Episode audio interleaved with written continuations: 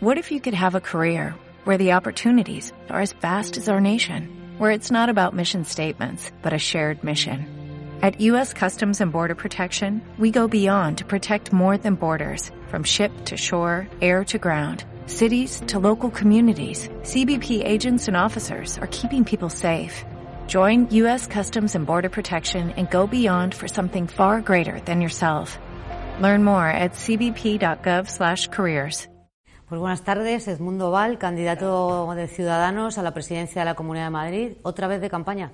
Pues otra vez de campaña, pero esta vez de cabeza de lista, de candidato a la presidencia de la Comunidad de Madrid.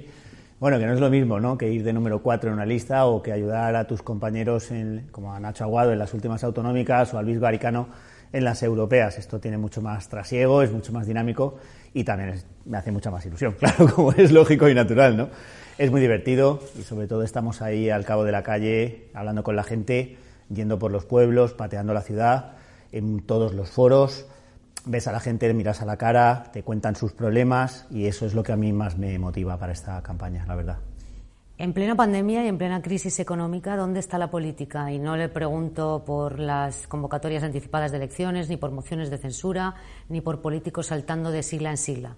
¿Dónde está la política en mitad de esta pandemia? En 1936, claramente. En 1936, eh, con las consignas, con eslóganes completamente vacíos y con los políticos no haciendo propuestas, no haciendo propuestas objetivas, independientemente de propuestas, incluso me refiero que cada uno de acuerdo con sus propias ideas, sus principios, sus valores, su ideología. Pero es que ni siquiera llegamos a eso es que estamos ahora en una campaña electoral en Madrid en donde eh, se dice o se habla de que no hay más que dos opciones que se llaman comunismo o libertad o socialismo o libertad y en donde quien lo dice se arroga la propiedad de la palabra libertad, cuando en realidad de lo que está hablando es de la libertad solamente de una parte de los madrileños en contra de los otros madrileños. Y por el otro lado, exactamente igual, la lucha antifascista, a las barricadas, me he quedado pues francamente sorprendido y disgustado con un tuit que ha subido ayer eh, que se conmemoraba el 90 aniversario de la República Española eh, Pablo Iglesias diciendo que estaba muy orgulloso de pertenecer a uno de los dos bandos de la guerra civil. Hombre, me hubiera gustado que dijera que estaba más bien en el bando de la Constitución de 1978, en los pactos de Estado, en los pactos de la Moncloa, en realizar políticas para todos y no solamente para una parte de la sociedad. Bueno, pues en esas estamos. Luego mm, nos llevamos las manos a la cabeza diciendo que fíjate qué problema el de la desafección de la ciudadanía con respecto a la política. ¿Cómo van a confiar en los políticos si al final los políticos terminan hablando de cosas que no importan a nadie? Por el otro lado, fíjate, ayer en el pleno del Congreso que estuve yo, que intervino el presidente del gobierno, que le contestó Inés Arrimadas, y luego yo le hice una pregunta de control a la vicepresidenta del gobierno. Y me refiero a ese debate del presidente del gobierno con los líderes del resto de los partidos. Sánchez hablando de la ultraderecha. Casado insultando a Sánchez, con ese tono bronco y un poco grosero que está últimamente ejercitando en la tribuna. Abascal eh, bueno, Abascal nos daba lecciones de historia y nos citaba frases de Largo Caballero. Y yo, de verdad, que lo he contado hace un rato en una reunión que hemos tenido, pensaba, ¿a una persona que está en la UCI conectada a un respirador le importa esto? ¿A una persona que no cobra el ERTE porque no le ha llegado a tiempo le importa esto? ¿A una persona que estando en la campaña de la renta no sabe ni cómo va a tener que tributar por el ERTE le importa esto? ¿De verdad? O sea, ¿a la gente que está haciendo colas para conseguir una bolsa de comida le importa esto de lo que estamos hablando? Bueno, pues Inés le preguntó a Pedro Sánchez ayer sobre cosas concretas y determinadas, sobre cómo se iban a eh, aplicar los fondos europeos en materia de sanidad, de educación, de transición ecológica, eh, en fin, las cosas que Europa nos pone como deberes en el Plan Nacional de Reformas, que el Gobierno de España todavía no ha presentado a Bruselas ya con cierto retraso. Le preguntó por la estrategia de vacunación, y Pedro Sánchez no contestó. Entonces es que eh, yo no sé, este mundo de la política, yo de verdad llevo dos años en el Congreso y me quedo un poco atónito. Hablaba de la desafección. Hace no tanto en este país las principales preocupaciones de los ciudadanos eran la inseguridad ciudadana y el terrorismo. Correcto. Hoy los políticos están a la cabeza. Y el desempleo. Y el desempleo. Hoy los políticos están a la cabeza de los problemas que manifiestan los ciudadanos cuando cuando se le pregunta, ¿cómo hemos llegado hasta aquí? Un político que lo que tiene que hacer es encontrar soluciones. Y es que a mí eso me afecta directamente a lo más profundo de mí, porque yo soy abogado, abogado del Estado, pero al fin y al cabo abogado normal. Yo siempre me digo abogado simplemente, ¿no? ¿Qué hace un abogado? Resuelve problemas. No los crea. Si un abogado se dedica a crear problemas, pues mal abogado él será, ¿no? Pues un político tiene que hacer lo mismo. ¿Cómo hemos llegado hasta aquí? ¿Cómo hemos llegado hasta aquí? Yo hablo de la política que yo conozco. Antes me gustaba también la política y la iba siguiendo como espectador y como ciudadano. Siempre he creído, además, en esa política que inventaron los griegos hace 2.500 años. Eh, eh, y, en estos dos años que llevo de, protagonista, entre comillas, de actor eh, de la política, dedicándome a este, a este trabajo que no me gusta llamar trabajo, siempre digo que es un honor ser diputado, que no es estrictamente un trabajo, un trabajo es ser abogado del Estado, ir al despacho todos los días. Esto es una cosa que yo hace dos años no podía ni imaginar que yo llegara a ser diputado y mucho menos candidato a la presidencia de la Comunidad de Madrid. ¿no? y me lo planteo desde hace dos años y se me va la esperanza. Digo, es que no van a cambiar nunca. O sea, es que el PP, el PSOE, Vox y Podemos, y luego todos los demás partidos un poco más minoritarios, no van a cambiar nunca. Vamos a seguir siempre anclados en esta vieja política. ¿Y cuando yo un poco me doy más cuenta de esto? En las prórrogas de los estados de alarma. En las prórrogas de los estados de alarma. Y después me lo confirma la negociación de los presupuestos generales del Estado. Esos dos momentos que para mí fueron muy nucleares, porque yo asumí personalmente mucho protagonismo, en el primer caso porque Inés Arrimadas estaba de baja por maternidad y en el segundo porque yo formaba parte de la comisión negociadora de los presupuestos, dialogando con, sobre todo con, con la vicepresidenta primera del gobierno, es cuando me di cuenta de que en este país lo de los pactos de Estado es imposible, porque siempre el PP va a decir que lo que haga el PSOE es malo y siempre el PSOE va a decir que lo que hace el PP es malo. Lo vimos en la tribuna eh, este miércoles, ayer, lo vimos claramente en la tribuna. Pedro Sánchez diciendo que la Comunidad de Madrid, eh, gobernada por el Partido Popular, es un desastre, Casado diciéndole que tal y que igual, lo mismo, con insultos y tal. Y yo decía, pero vamos a ver, o sea, ¿no nos vamos a poner de acuerdo en la estrategia de vacunación? ¿No nos vamos a poner de acuerdo en la sanidad? ¿Se van a poner de acuerdo en repartirse los jueces del Consejo General del Poder Judicial y se, van a y se han puesto ya de acuerdo en repartirse la radio televisión pública? ¿Y no nos vamos a poner de acuerdo en esto? Eh, esos dos momentos que ha citado de la renovación de las prórrogas para el estado de alarma y la negociación presupuestaria, que fueron dos momentos en los que Ciudadanos recuperó esa vocación de partido de Estado y de centralidad, sin embargo, fueron eh, dos momentos eh, muy críticos desde el punto de vista interno en el partido. a lo mejor la ciudadanía no quiere eso. Yo creo que sí lo quiere. Y precisamente creo que, y, y me gustaría que no fuera así, ¿eh? pero, pero es el diagnóstico que yo hago, y es que la gente, los españoles en general son buena gente, son gente amable y, que les gusta vivir en paz, son tolerantes eh, y aguantan mucho. Nosotros somos un pueblo muy paciente. Yo creo que llega un momento y lo empiezas a ver en tus amigos, en tu círculo más cercano, en tus familiares, que la gente empieza a estar muy harta. Y la gente no es tonta a pesar de que algunos políticos y algunas opciones les traten como si fueran niños pequeños, la gente es adulta y la gente es capaz y la gente se da cuenta. Y cuando la gente se empiece, se empieza ya, yo creo, a dar cuenta de que esto no puede ser, de que estos políticos que tenemos no pueden ser porque es que no me resuelven la vida, sino que al contrario, como dicen las encuestas, me crean un problema superior y encima les estoy pagando yo el sueldo con los impuestos que tanto trabajo me cuesta pagar porque se derivan además del esfuerzo de mi trabajo, pues yo creo que al final va a llegar la gente, quiero pensar que va a llegar la gente y creo que Madrid es el territorio perfecto para eso, porque el madrileño es muy tolerante, es muy de vivir en paz, es muy de no eh, gritar, ¿eh? se van a dar cuenta de lo importante que es que exista una opción de centro. Lo estamos viviendo mucho ahora, yo lo recibo mucho por las redes sociales, de gente que me dice, nunca he votado a Ciudadanos, yo soy de, de los partidos de los lados, pero qué necesarios sois. O sea, gente que no nos vota se da cuenta de lo necesario. Pero diez años después, la nueva política o la llamada nueva política en algo se habrá equivocado también para estar hoy en las en las cifras electorales en, la que, en las que está tanto Ciudadanos como Unidas Podemos. ¿no? Hemos tenido que luchar contra la frase esa, ¿no? De mandé a mis naves a luchar contra los ingleses, sino contra las tempestades, ¿no? Famosa frase, ¿no? Es duro porque somos incómodos, es duro porque somos, eh, decía yo el otro día en una charla que daba, en unas declaraciones que, hacía, eh, yo decía que Ciudadanos es un poco el pepito grillo, tanto del Partido Popular como del Partido Socialista. Les estás recordando todo el rato que tú, cuando entras en gobiernos con ellos, acabas con la corrupción.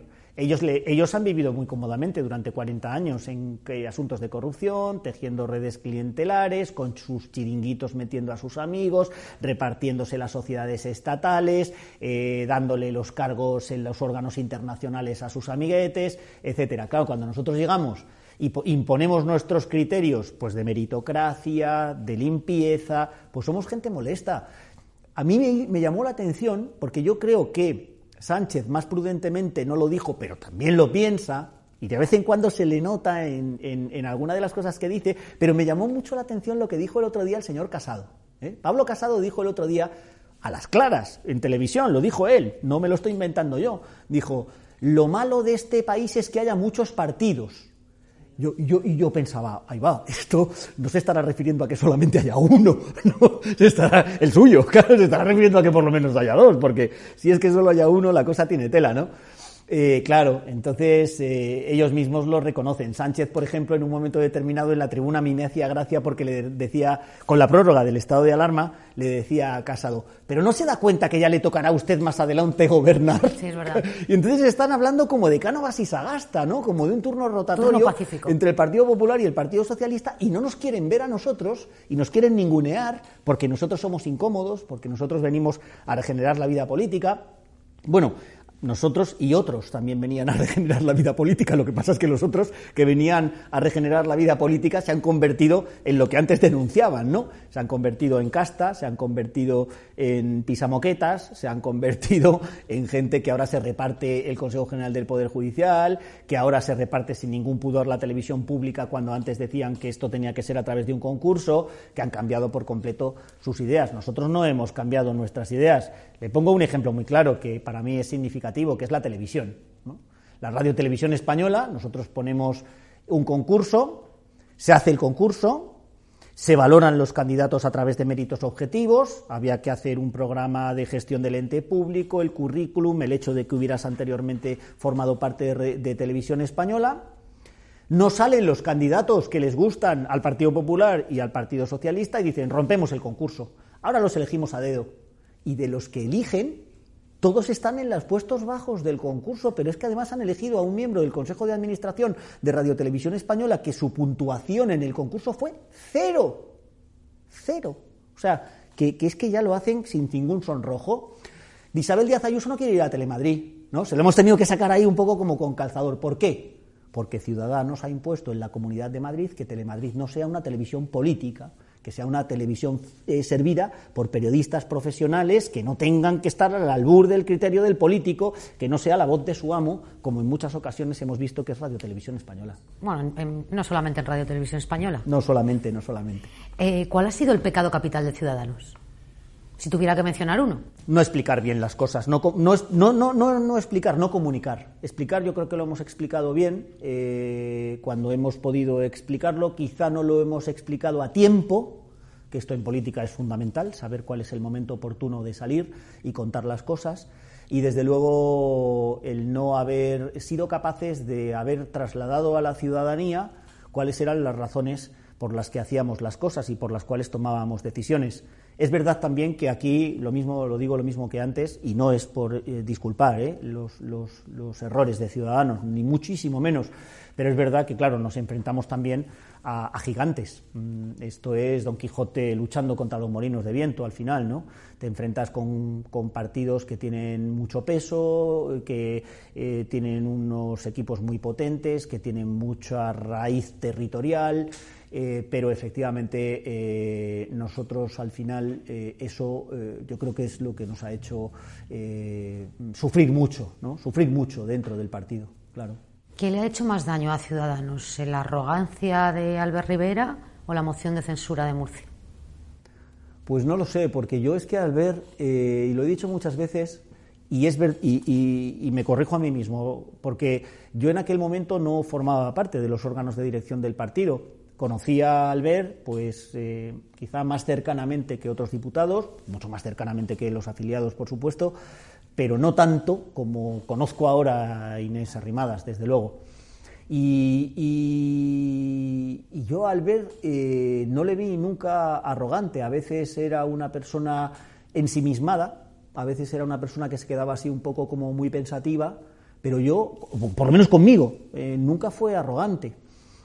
¿Qué pasó? Pues yo creo que lo que pasó fue que a lo mejor, no, lo, que decía antes, no, no, supimos comunicar bien.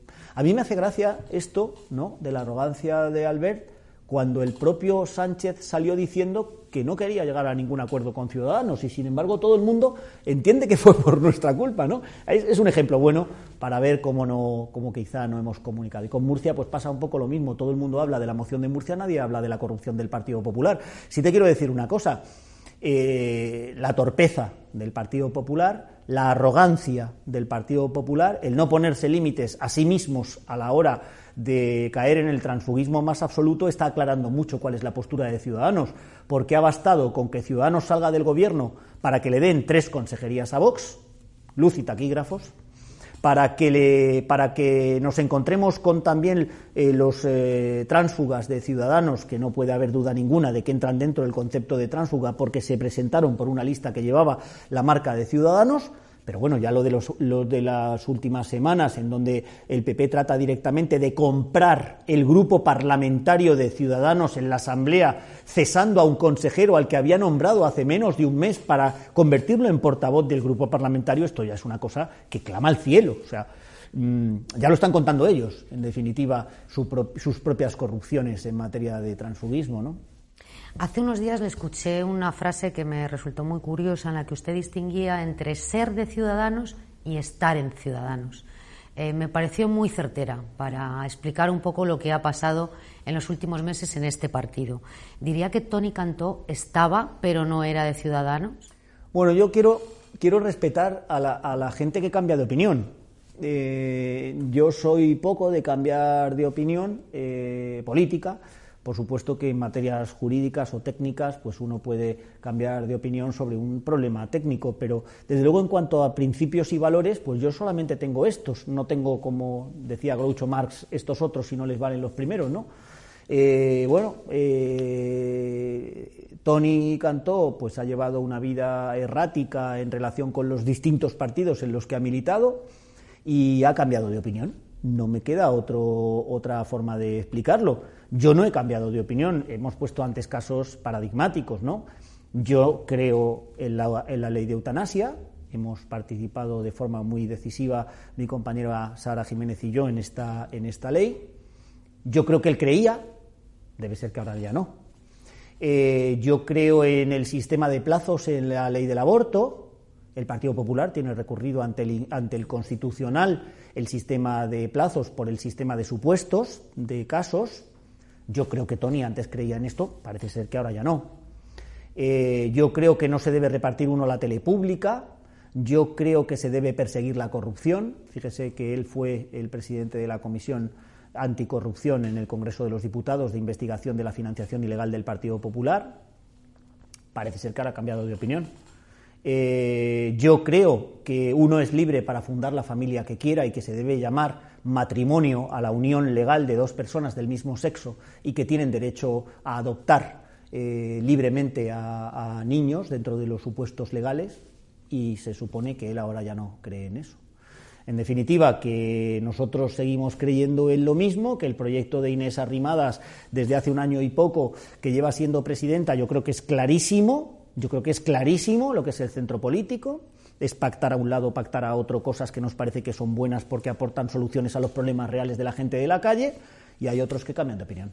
¿A quién va dirigida su campaña? Porque ustedes hablan recurrentemente del centro político como si fuera un, espacio topográfico de la política y en realidad está bien, está bien, en realidad eh, un lugar. creo que, más bien hablan de la centralidad ¿no? del, espíritu de centralidad. ¿a quién va dirigida la campaña de Edmundo vale está bien está bien está bien porque efectivamente es importante definir un poco lo que es el centro y está bien ver si es un lugar dentro del arco parlamentario, ¿no? Eh, entre los polos, que es los que yo no quiero que decidan la política de los madrileños, no quiero que influyan en las políticas de los madrileños y siempre pongo el mismo ejemplo que es el de bueno pongo otros varios no pero es el es el más sensible digamos en cuanto a, creo yo a la comunidad de Madrid y a los padres que tienen hijos en edad escolar en la comunidad de Madrid. Pero vamos yo tengo hijos en edad universitaria y es eh, tres cuartos de lo mismo no y es el ejemplo de la educación no eh, queremos que sea Vox y el PIN parental o la consejera de Murcia de Vox, que es antivacunas,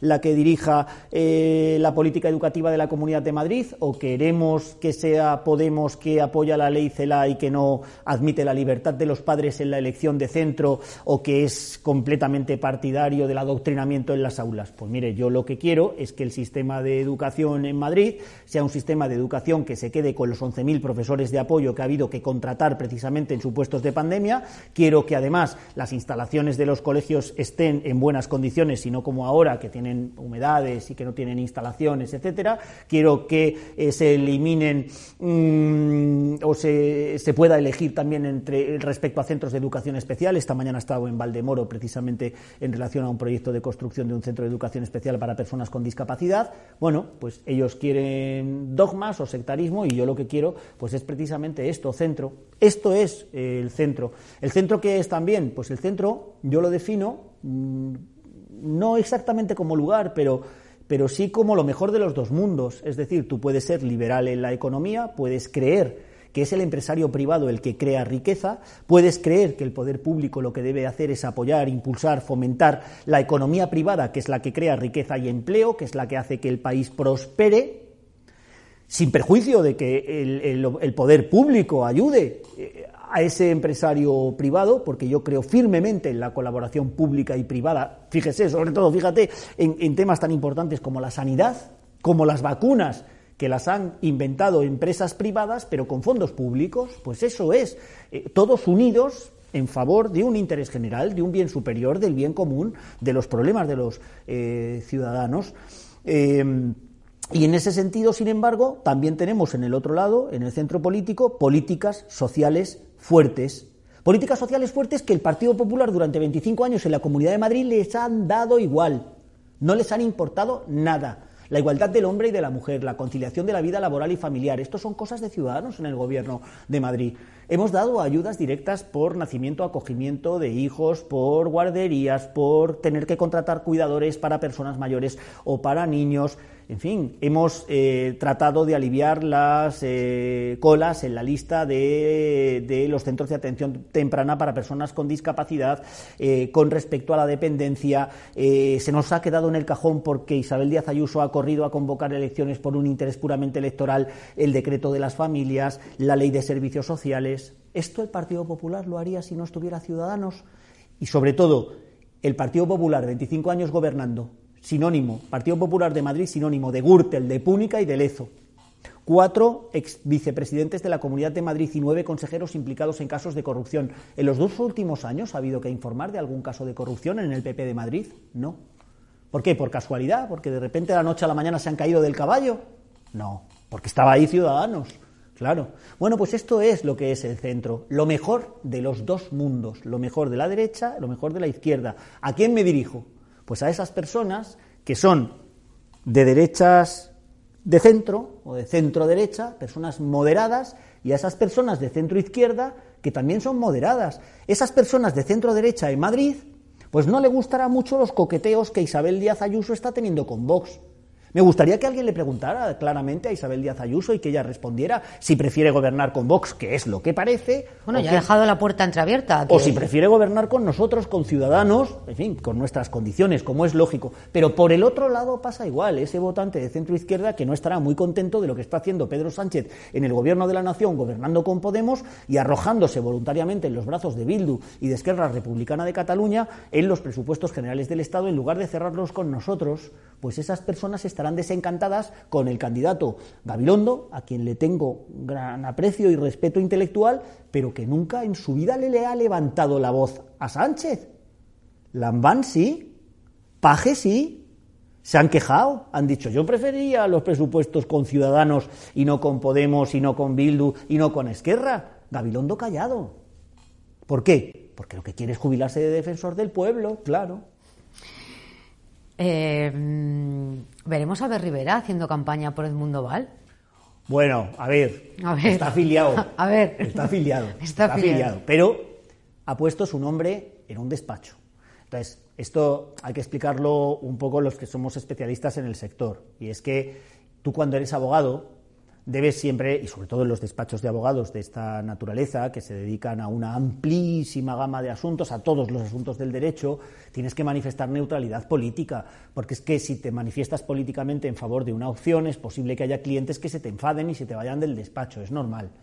Esto es muy típico del mundo de, la abogacía y es prácticamente imposible encontrar algún abogado prestigioso en ejercicio que de, repente diga, pues yo voy a votar a Mengano, yo voy a votar a fulano. ¿no? Ellos tienen que mantener esa neutralidad, pero desde luego lo que está claro es que Albert sigue siendo afiliado de este partido. Cuando uno está afiliado, ya no es un ciudadano más, ya no es un simpatizante más. Si tú te afilias a un partido, se supone que es para votarle, ¿no? y si no estás contento con lo que hacen, te quitas la Hay una frase muy célebre de Felipe González que en un momento dado dijo que seguía siendo militante del Partido Socialista, pero no simpatizante. A lo mejor, a lo mejor Albert Rivera le está pasando lo mismo, ¿no? Bueno, yo creo que no. No, no lo sé, pero desde luego lo que sí que creo es que él, en su práctica profesional, como abogado, en el mundo privado, pues no es conveniente, desde luego, manifestar tus simpatías o antipatías por unos candidatos o por otros. Pues en su cuenta de Twitter la utiliza de una forma muy activa, ¿no? Bueno, pero tampoco de una forma políticamente muy intensa, la verdad, la verdad. Em, doy el paso eh, para cerrárselo a los populismos de derechas y de izquierdas, ha dicho recientemente. Isabel Díaz Ayuso no es populismo.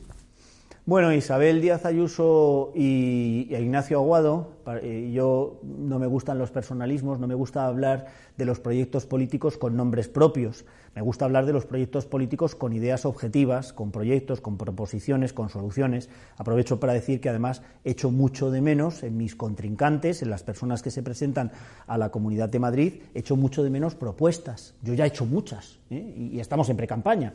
Y sin embargo en los demás no veo esas eh, propuestas. Lo que ocurre con Isabel Díaz Ayuso es que eh, teníamos un gobierno que funcionaba y queremos un gobierno que funcione. Ya, pero no le hablo de gobierno, le hablo de candidata. ¿El discurso de Isabel Díaz Ayuso es populismo? Bueno, no, ya, le he dicho, ya te he dicho al principio que no me gusta nada el eslogan, no me gusta nada la dicotomía, porque forma parte de uno de los dos eh, polos, de uno de los dos, de uno de los dos partes del arco. No está tan aquí como está Vox, eh, Gabilondo quizá no está tan aquí como está Podemos, pero son los lados y siguen jugando a la guerra civil, al frentismo, y en lugar de conseguir llegar a acuerdos, pues entonces lo que hacen es siempre insultar al que está enfrente. Entre medias estamos nosotros, que lo que hacemos es intentar tender puentes. Quiero recordar, por ejemplo, la vía 221 de Inés Arrimadas a partir de las elecciones del 10 de noviembre, pero es que entre ellos nunca se ponen de acuerdo. Siempre tenemos que estar nosotros como eh, partido decisivo. Eh, de, centro. Quiero insistir precisamente en esa idea. Nosotros eh, queremos continuar un gobierno que funcionaba, que hacía cosas buenas, que yo he estado viendo cuáles han sido los logros de este gobierno y son muchos. Las consejerías de ciudadanos han hecho muchísimas cosas. Bueno, en políticas sociales que estábamos hablando antes, por ejemplo, la remodelación del sistema de las residencias de mayores pactadas por todos los protagonistas del sector, cosa que hizo primero Reyero y luego Luengo. En la Consejería de Universidades, ciencia e innovación, ciencia e innovación, cosas muy modernas para el Partido Popular, porque nunca había habido una Consejería de Ciencia e Innovación en un gobierno del Partido Popular de la Comunidad de Madrid, pues otro montón de cosas de fomento de las universidades y de, y de la ciencia e innovación con la organización eh, de eventos eh, de hackatones, etcétera, de desarrollos de aplicaciones, de apps, etcétera, etcétera, en cultura y turismo.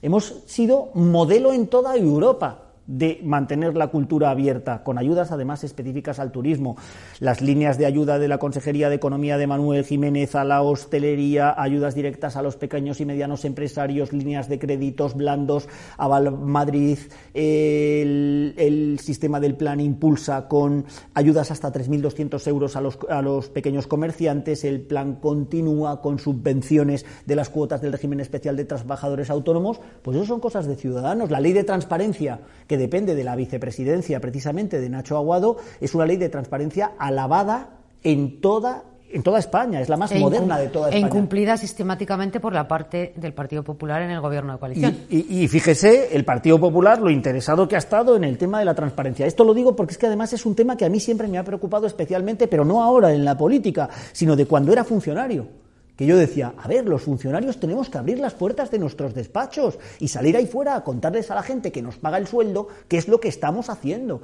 Es que eso es eso lo llevo diciendo yo quizá desde hace 20 años, que es lo que hacen los países del norte, los, noruegos, los daneses, los suecos, que eso es lo que hacen los países eh, del norte donde siempre nos miramos como si ellos fueran los más avanzados. ¿Por qué no lo hacemos en España? El Partido Popular no está interesado en la transparencia. Decía, decía ayer eh, Pedro Sánchez en la tribuna del Congreso, y hoy creo que se lo he escuchado a algún otro candidato, que solo con el síndrome de Estocolmo se puede explicar que Ciudadanos, después de todo lo que ha hecho el Partido Popular de Ayuso contra Ciudadanos, siga manteniendo su apoyo a un gobierno de Isabel Díaz Ayuso. Pero yo añado más, incluso más todavía a esa a la carga que tiene esa pregunta, añado las declaraciones de Mónica García que decía que eh, nos teníamos que reinsertar, ¿no? Decía que Ciudadanos tenía que ser objeto de reinserción social, o sea, en fin, yo no voy a caer en descalificaciones porque además eso eh, estoy convencido de que me van a tratar de provocar, pero no lo van a conseguir, porque es que a mí es muy complicado provocarme porque no me gusta enfadarme, es que yo no me enfado nunca, yo siempre estoy risueño y me gusta eh, y además es que soy así, soy amable y no me gusta enfadarme con la gente y no me gustan los insultos.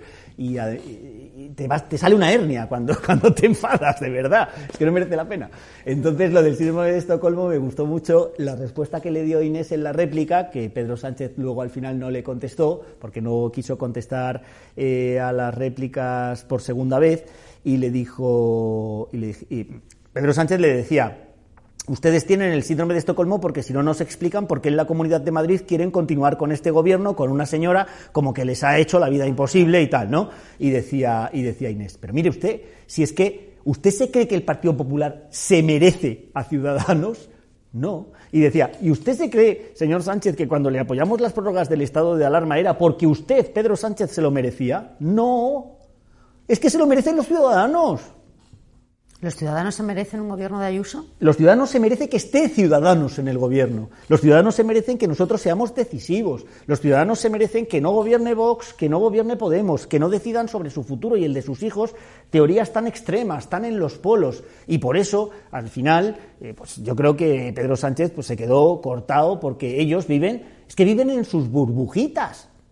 ¿Y, y por qué? Porque también, como lo dijo Inés también en la tribuna, porque no han trabajado nunca porque no han trabajado nunca, porque no conocen los problemas de la calle, porque viven encerrados en castillos de cristal porque no han cotizado a la seguridad social, porque no saben lo que es salir por la mañana de la puerta de su casa a trabajar a una oficina, a abrir un negocio, a trabajar en una empresa, a tener que viajar por razones de trabajo, a tener un momento clave en tu vida profesional de la cual puede depender tu futuro, un ascenso, que te suban el sueldo, el poder tener una mejor vida, el pagarle a tu hijo una educación mejor, el tener ese año unas vacaciones mejores, esas preocupaciones que tenemos todos los que hemos trabajado, los que nos hemos esforzado, los que llevamos la vida estudiando y trabajando, que ellos no lo sienten porque ellos se han dedicado toda la vida a la política. Ellos han crecido dentro de unas juventudes socialistas o populares, las nuevas generaciones, han ido pegando codazos hasta que han ido subiendo para arriba.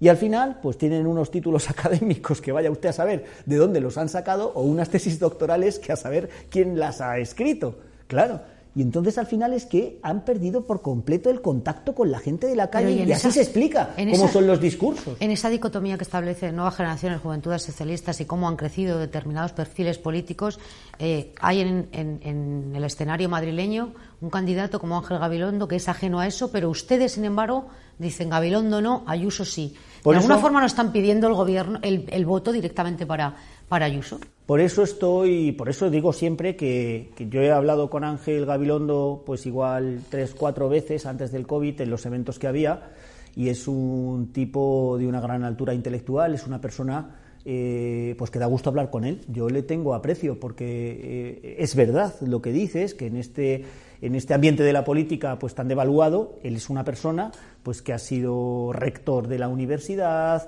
eh, que, tiene, que ha trabajado, que conoce lo que es el mundo. Lo que pasa es que va en un pack con eh, Podemos y con Más Madrid. Es que, claro, cuando Gabilondo te dice, yo no quiero que este Iglesias, como si hubiera varios, yo solamente conozco a uno, eh, sea vicepresidente de la Comunidad de Madrid, ¿alguien se lo cree?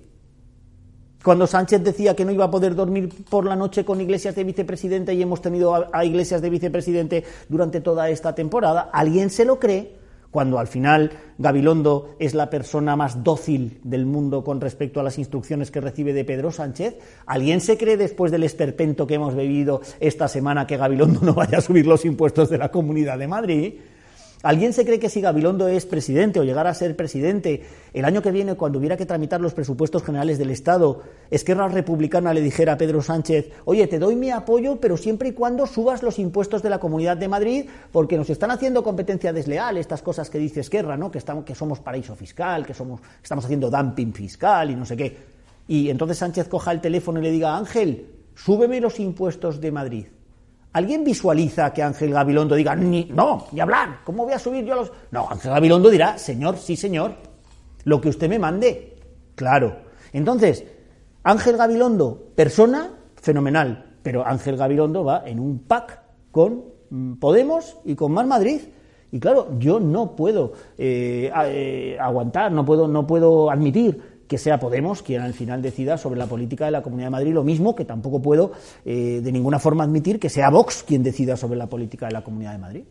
Un gobierno presidido por Ángel Gabilondo, pero sin Pablo Iglesias dentro del gobierno, sería apoyado por Ciudadanos? No suman, ese es el, ese es el problema. Digo sin Pablo Iglesias, no sin Podemos. Pero ese es el problema. No, no, pero es que eh, eh, Pablo Iglesias, y es verdad que es una persona muy cesarista, muy caudillo, eh, pero insisto que yo eh, prefiero no referirme a las personas y prefiero referirme más a las ideologías, prefiero referirme más a los proyectos objetivos, porque si Pablo Iglesias no estuviera en el gobierno, pues estaría otra persona de Podemos que pondría en marcha todas las políticas de Podemos. Y es que las políticas de Podemos son extremistas, son radicales. Lo estamos viendo constantemente en el Congreso de los Diputados. Y luego además son perfectamente contradictorias con Ciudadanos. Casi sería más razonable preguntarle a Pablo Iglesias si él podría estar en un gobierno con Ciudadanos, porque desde luego en el Congreso de los Diputados lo ha dejado clarísimo. Con Ciudadanos no. En los presupuestos con Bildu y con Esquerra, que son la izquierda progresista. En fin, llamar izquierda progresista a la izquierda nacionalista hace cierta gracia, pero es lo que él, es lo que él entiende, ¿no? Claro, es que el problema no es Iglesias, el problema, el problema es Podemos, el problema es eh, la regulación del alquiler en la Comunidad de Madrid, el problema es el adoctrinamiento en los colegios, el problema es que solo lo público es bueno, lo privado es malo. Esto no lo digo yo, esto lo dicen ellos, esto lo dijo, me lo dijo Joan Mena en un debate en la Sexta hace muy poco. Es que claro, la sanidad privada son gente malvada, demoníaca, que eh, se lucra con el sufrimiento de la gente. Ah, ¿y quién ha inventado la vacuna? La vacuna la ha inventado el Instituto de Salud Carlos III, ojalá, ya me gustaría a mí. Por eso yo propongo que se invierta hasta el 2% del Producto Interior Bruto en ciencia e innovación. Igual la demonización no es a la sanidad privada, sino al derivar recursos desde la pública a la privada, que algo de eso ha hecho la comunidad en los últimos años. ¿no? Bueno, mm, ahora con Ciudadanos la cosa ha cambiado bastante en ese sentido porque nosotros somos los que defendemos el servicio público. Te pongo un ejemplo claro, el Metro de Madrid, Consejería de Transportes, Ángel Garrido, de Ciudadanos. ¿Qué hizo el Partido Popular con el Metro de Madrid? Un ERE. ¿Qué hizo Ciudadanos con el Metro de Madrid? Contratar más maquinistas. Así entendemos nosotros el servicio público como un servicio que hay que darle a todos los ciudadanos, no por criterios de rentabilidad económica, sino porque estás cumpliendo con un fin de interés general. ¿Qué hubiera pasado de esta ciudad con Filomena si no hubiéramos mantenido el metro abierto 24 horas al día, 8 días consecutivos? Yo ya he dicho que los fines de semana tiene que estar abierto el metro 24 horas. Si Ciudadanos desaparece, como dicen algunos sondeos de la Asamblea de Madrid, al día siguiente tiene que dimitir Arrimadas o Ciudadanos tiene que anexionarse al Partido Popular, como ya les ha propuesto Pablo Casado hace unos meses. Yo, sinceramente, eh, hacerle el juego a esta maniobra eh, pública con luz y taquígrafos que ha hecho el señor Teodoro García Egea y, y don Pablo Casado eh, de querer acabar con el centro político español, de querer acabar con el centro político español porque ellos no son el centro político español y no lo van a ser nunca en la vida, nunca jamás, eh, porque no creen en el progreso social, y antes he puesto varios ejemplos sobre el matrimonio de personas del mismo sexo, el matrimonio igualitario, o sobre la adopción de estos matrimonios, o sobre los supuestos del el aborto de plazos, o sobre la eutanasia, nunca van a ser el centro político. Eh, pues sinceramente creo que, quien eh, pida eh, que nosotros nos, que, haya dimisiones y que nos extingamos y quien quiera debilitar el centro político español se va a encontrar desde luego con la sorpresa de que no lo va a conseguir, porque como le digo creo que este espacio o este espíritu es más necesario que nunca en la política española y desde luego en la política madrileña y que somos el único partido que puede encarnar el centro político español. Los demás no pueden hacerlo. Así que yo creo, bueno, y en fin, a muchas personas les tendremos que dar la mala noticia de que no vamos a desaparecer y que no vamos a bajar los brazos y que no nos vamos a rendir. Yo, desde luego, no me voy a rendir y a mí nunca nadie me va a ver en el Partido Popular. Y yo creo que a la mayor parte de mis compañeros que están ahora junto con Inés Arrimadas en la Ejecutiva Permanente y en la Ejecutiva Nacional, pues les va a pasar lo mismo. Imaginemos ese escenario que usted dibuja. Ciudadanos entra en la Asamblea de Madrid, pero no es decisivo para la formación de gobierno. Eh, Edmundo Val se quedaría en la Asamblea de Madrid como diputado ¿O pues se quedaría con el acta del Congreso? A ver, tienen, yo, por los. Claro, ya sabes que no creemos nosotros mucho en las encuestas, en primer lugar, y en segundo lugar, que las encuestas son modificables, cambiables, ¿no? Van evolucionando a lo largo de la campaña electoral que empieza este sábado. Eh, lo, que, lo que sucede ahora, y yo. y parece que esto es lo que nos estamos jugando en Madrid, es o ciudadanos o los extremos no veo, no visualizo esa posibilidad de ciudadanos no decisivo, porque al final a la señora Díaz Ayuso la jugarreta, la jugada esta precipitada que ha hecho irreflexiva e imprudente le ha salido mal, le ha salido mal, ella se creía que convocando por sorpresa las elecciones ya inmediatamente iba a ganar la mayoría absoluta y no parece, no parece. Entonces yo creo que si Ciudadanos entra, y además quiero decir que yo no voy a conseguir el 5%, yo voy a conseguir más del 5%. Y así salgo y además veo, como decía antes, la ilusión de la gente en, que el centro político esté ahí, sea decisivo y continuemos en el gobierno de Madrid y decidiendo sobre la política de Madrid, eh, creo que si Ciudadanos entra va a ser decisivo. Y luego, además, quiero que la señora Díaz Ayuso diga a las claras si quiere pactar con Vox o no. Que lo diga, porque es que los ciudadanos antes de depositar el voto por una o por otra opción tendrán que saber cuál es la respuesta.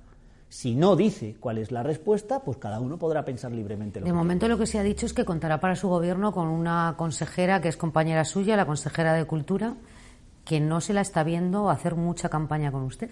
Bueno, tiene gracia, ¿no? Que diga que que diga que va a recuperar, a recuperar, que es lo que dice, a la persona que ella cesó, que ella cesó cuando planteó la anticipación de las elecciones. Yo creo que esas manifestaciones lo que ponen de manifiesto es precisamente que ella misma es consciente de que necesita a ciudadanos en el gobierno de la Comunidad de Madrid, porque somos un ejemplo de buena gestión de las cosas que, se hacen. Marta Rivera eh, pues forma parte de la Ejecutiva Nacional del partido y yo creo que ha hecho un trabajo impecable precisamente con un modelo de mantener vivo la cultura y no se nos olvide la otra pata también de su consejería, que es el turismo.